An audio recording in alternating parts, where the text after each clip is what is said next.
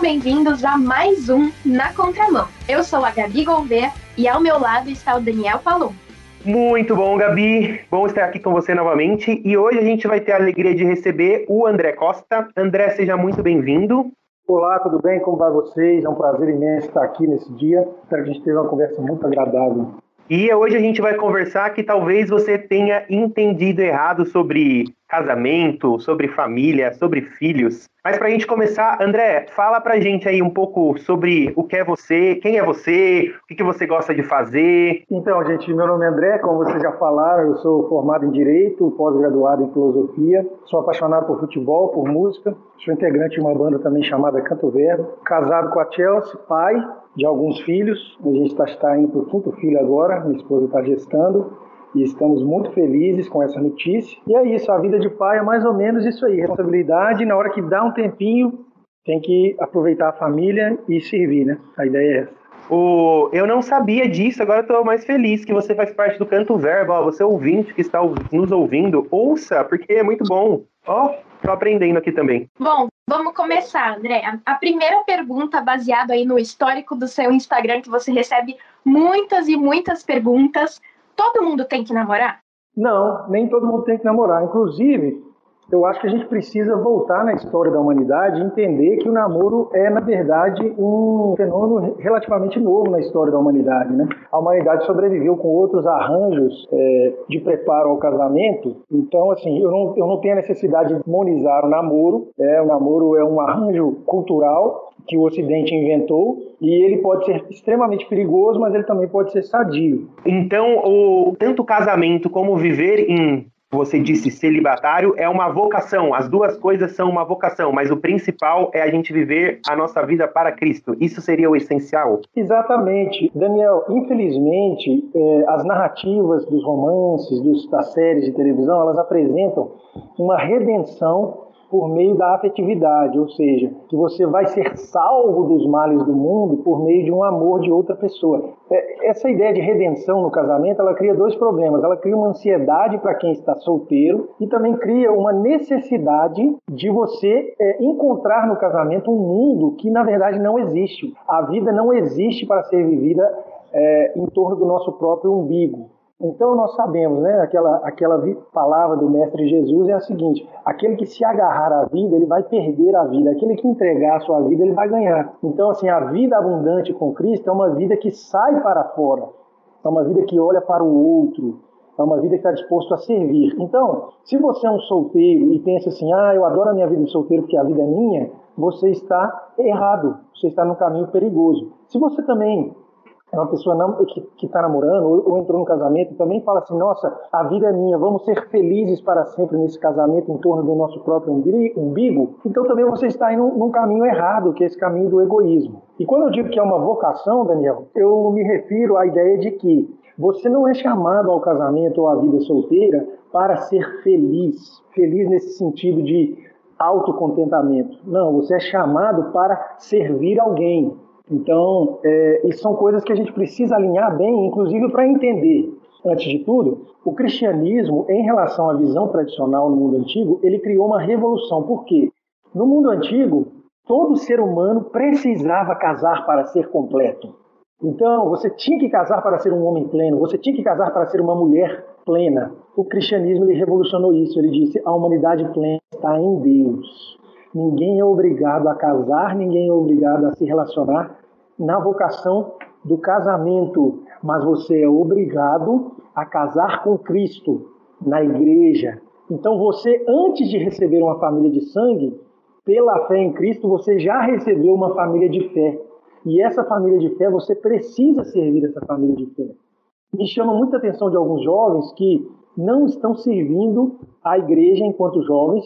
Olha só, eles não estão servindo a família de a família espiritual. Será que eles vão estar preparados para servir a família de sangue deles? Então, é mais ou menos nesse sentido que a gente precisa superar essa narrativa da redenção afetiva. Você está ligado na contramão.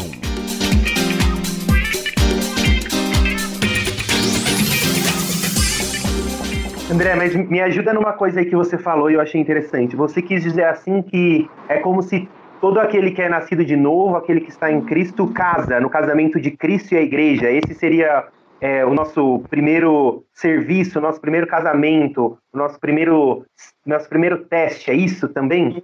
Exatamente. Isso, inclusive, nos leva a refletir um pouco sobre a forma que nós tratamos a igreja. Veja, eu fico, eu fico estarrecido com a quantidade de perguntas que eu tenho recebido. E, na verdade, eu não sei porquê. Eu abri a caixinha, de repente todo mundo começou a me perguntar sobre relacionamento, eu comecei a responder. De repente virou o tema central da minha caixinha lá, das pessoas que me seguem. Mas as, é, os jovens, eles estão é, muitas vezes distanciados desse contexto, dessas amarras que nos prendem, mas nos tornam livres.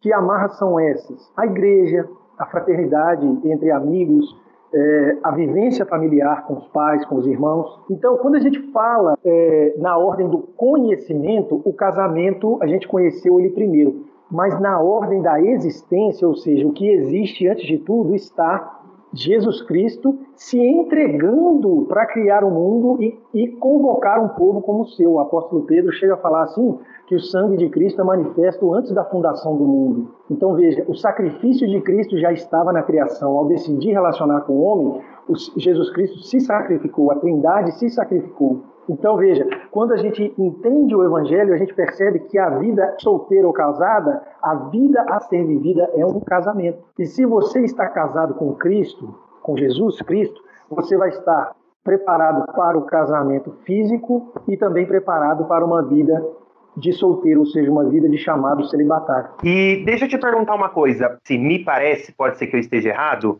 que hoje parece que está meio exacerbado, parece que tem uma, uma revolução afetiva, uma necessidade da juventude hoje em dia de querer redimir através do casamento, uma busca pelo amor, acreditando que isso vai redimir os seus próprios sentimentos, e uma falta de, parece que, igual você falou, ah, eu abri minha caixinha, parece que ela está lotada, e eu fico até assustado, parece que falta um padrão, falta modelos, faltam referências daquilo do o que é homem, o que é mulher, aquilo do que é casamento. Você acredita que hoje a gente está vivendo isso? Oh, eu, eu responderia isso aí em duas linhas. Primeiro, sobre a revolução afetiva, é aquilo que eu já falei. As narrativas românticas elas estão tomando conta do nosso imaginário.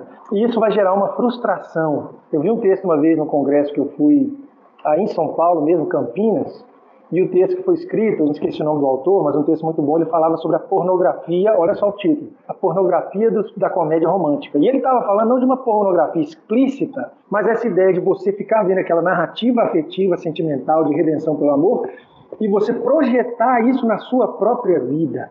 Então, primeiro a gente tem esse problema. Aí eu fico, faço um apelo aí para o nosso ouvinte jovem. O que, que ocupa a sua mente, né?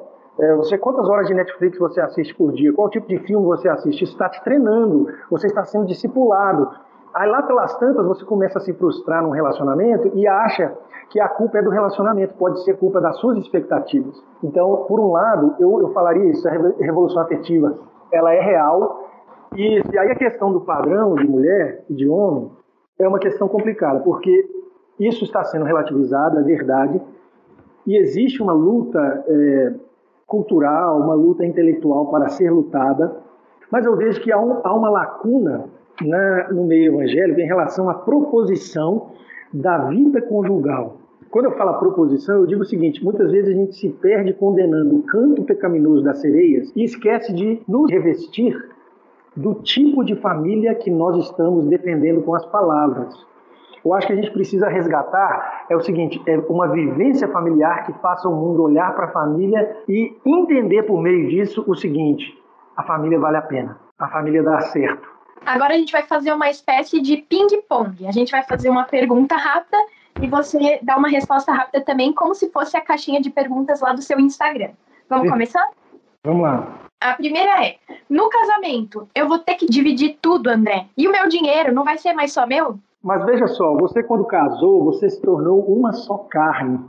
Você divide até o seu corpo. Você não vai querer dividir o seu dinheiro? Tudo bem casar mais novo do que a maioria dos meus amigos? Alguém tem que estar fila, né?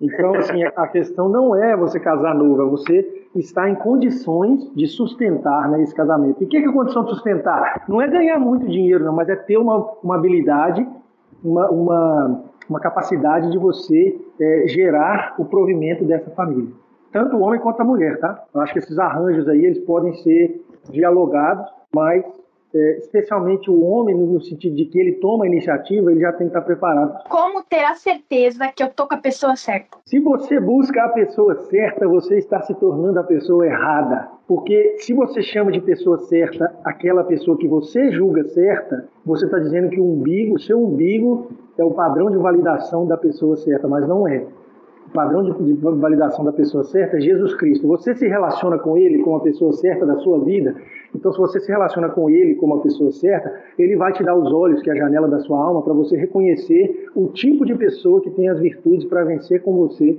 no casamento. Quais são os privilégios, se assim a gente pode dizer, que um solteiro perde quando ele casa? Essa é uma pergunta complicada. Quando você entende a vida como privilégios, você não entendeu o sentido da vida. Você existe para servir. O privilégio é obedecer a Deus. Se você está solteiro, você não vive para você. Se você está casado, você também não vive para você. Então, na verdade, você ganha privilégios. Você ganha privilégio de servir mais. E se você ficar solteiro, você também ganha privilégio de servir em outros contextos, de ter uma mobilidade que a pessoa casada não tem. Você pode servir a igreja, servir as pessoas da comunidade de uma forma que uma pessoa casada muitas vezes não pode. Hoje em dia, muita gente fala que existe mais de uma fase durante um relacionamento, além de namoro, noivado e casamento. O famoso ficar faz parte da vida de muitos jovens. O que, que a Bíblia diz sobre isso? É certo ficar? Olha, a Bíblia não diz, é, é, quer dizer, isso é um arranjo muito novo, né? Mas vamos dizer assim, o ficar é um treinamento para a promiscuidade no casamento. O casamento vai exigir de você a capacidade de resiliência, a capacidade de servir. E o ficar é uma relação em si mesmada, ela só pensa no prazer imediato. Então, quanto mais você fica com uma pessoa, com pessoas, pior esposo você está se tornando. Quer dizer, no futuro, você vai ser um pior esposo. Sexo. A Bíblia diz que só pode depois do casamento. Por que isso? Porque é o seguinte, o sexo é a manifestação mais profunda de amor existente entre o homem e a mulher. E esse é o projeto de Deus. Então, você, para se entregar nu e vulnerável diante de uma pessoa, você já tem que ter recebido tudo. Essa é a coisa mais preciosa que você tem, a sua intimidade última. Você vai entregá-la no começo do relacionamento? Não. A pessoa fala assim, mas eu te amo. Não, se você me ama, então vamos assinar um papel, vamos juntar o patrimônio, vamos chamar as pessoas para fazer um voto. Entendeu? Quem quer o corpo do parceiro, mas não está pagando o preço existencial para ter, possuir o corpo do parceiro, para ter essa entrega, então essa pessoa ainda não sabe o que é o amor. Na contramão. Agora passando para o nosso bloco sobre filhos, né? É, a gente tem percebido ao nosso redor que muitas pessoas temem a ideia de ter filhos. Em 2013, por exemplo, a revista Time lançou uma capa que dizia The Child Free, when having it all means not having children. E aí a tradução mais ou menos que a gente pode ter, né, é quando ter tudo significa não ter filhos. Aí fui pesquisar, né, coloquei filhos no Google e apareceu cada coisa. Uma das coisas que apareceu foi: por que, que as pessoas têm que ter filho? Tudo bem não ter filho.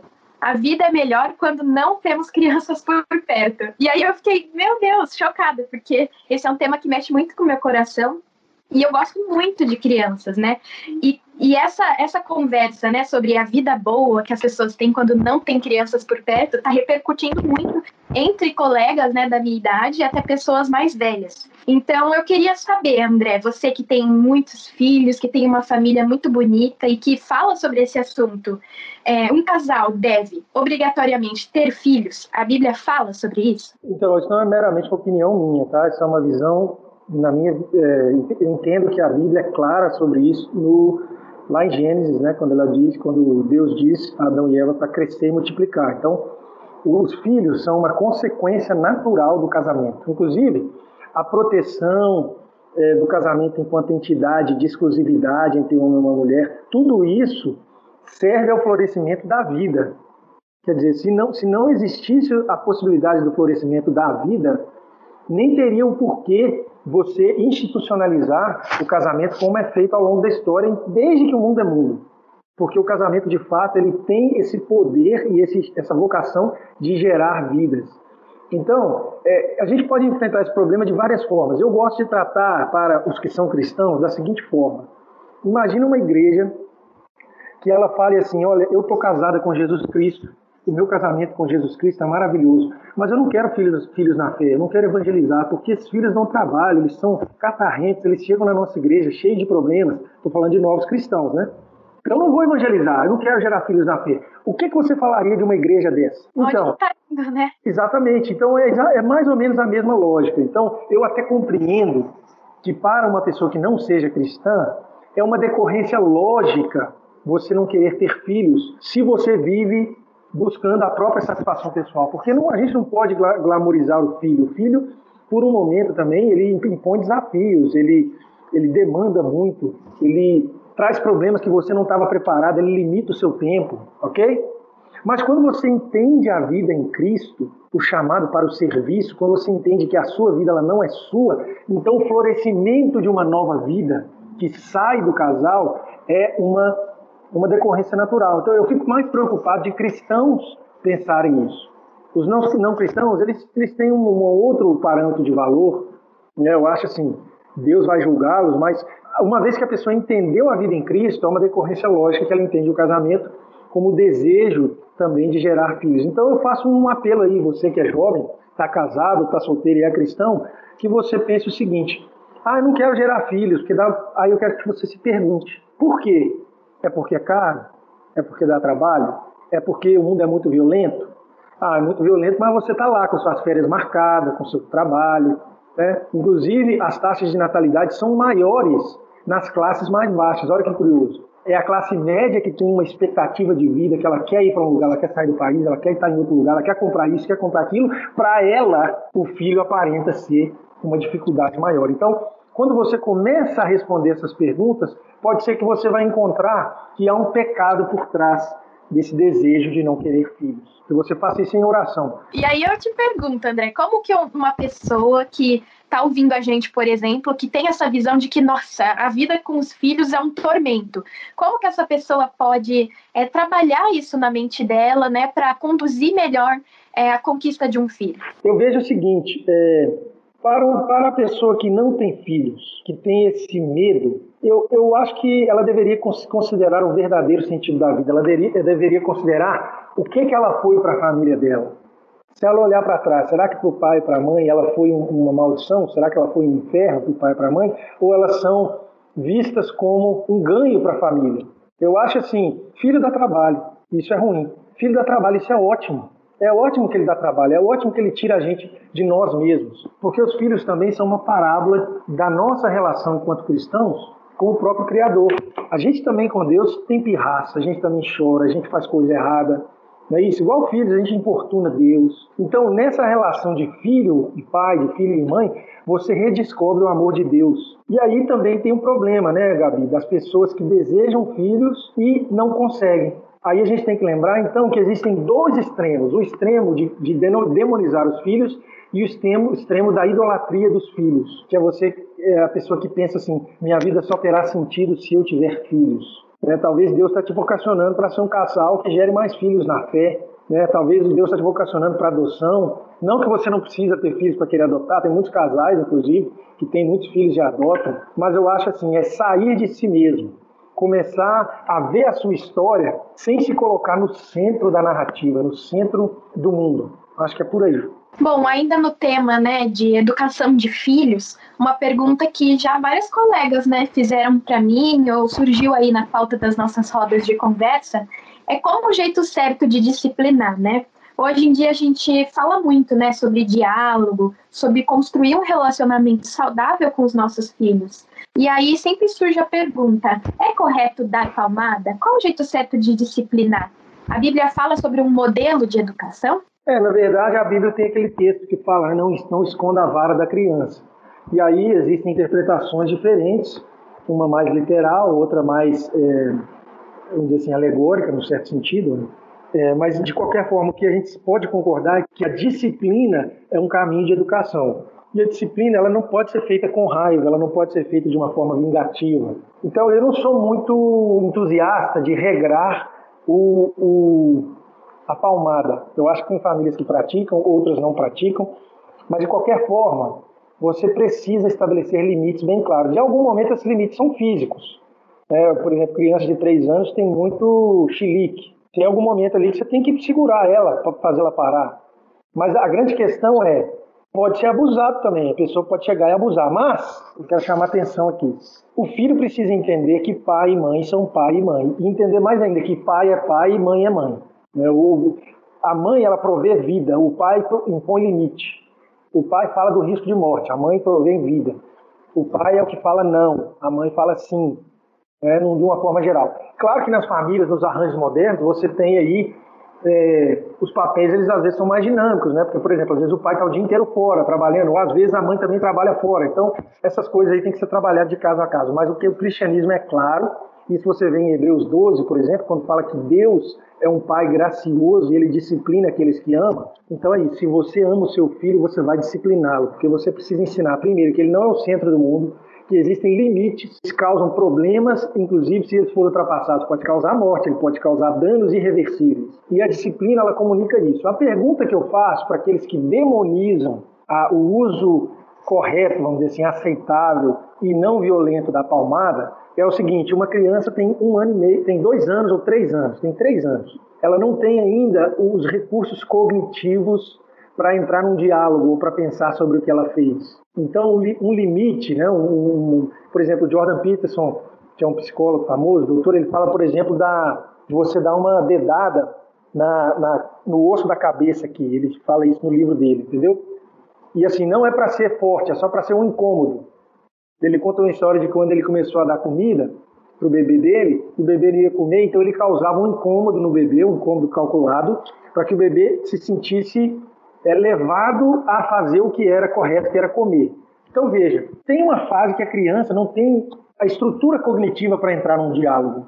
Então aí você vai precisar da sabedoria, sabedoria cristã para saber é, impor a sua disciplina, sempre de uma forma pacífica, então o pai não deve nunca disciplinar a criança com sangue quente, sempre apontando para um caminho de redenção. Então, depois que disciplinou, tem que pedir perdão a Deus e assegurar aquela criança que ela está perdoada por Cristo, porque a graça é essa. Mas a, a disciplina, ela ensina que, que comportamentos têm consequências, porque na vida é assim. Muito bem.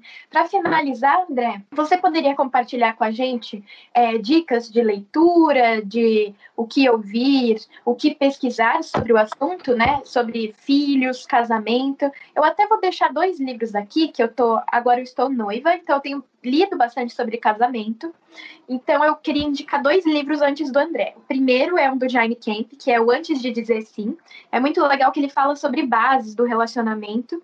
E o Felicidade para Dois, que inclusive está à venda na lojinha da Rádio Transmundial. Se você quiser entrar lá no site www.transmundial.com.br, você pode encontrar a nossa lojinha.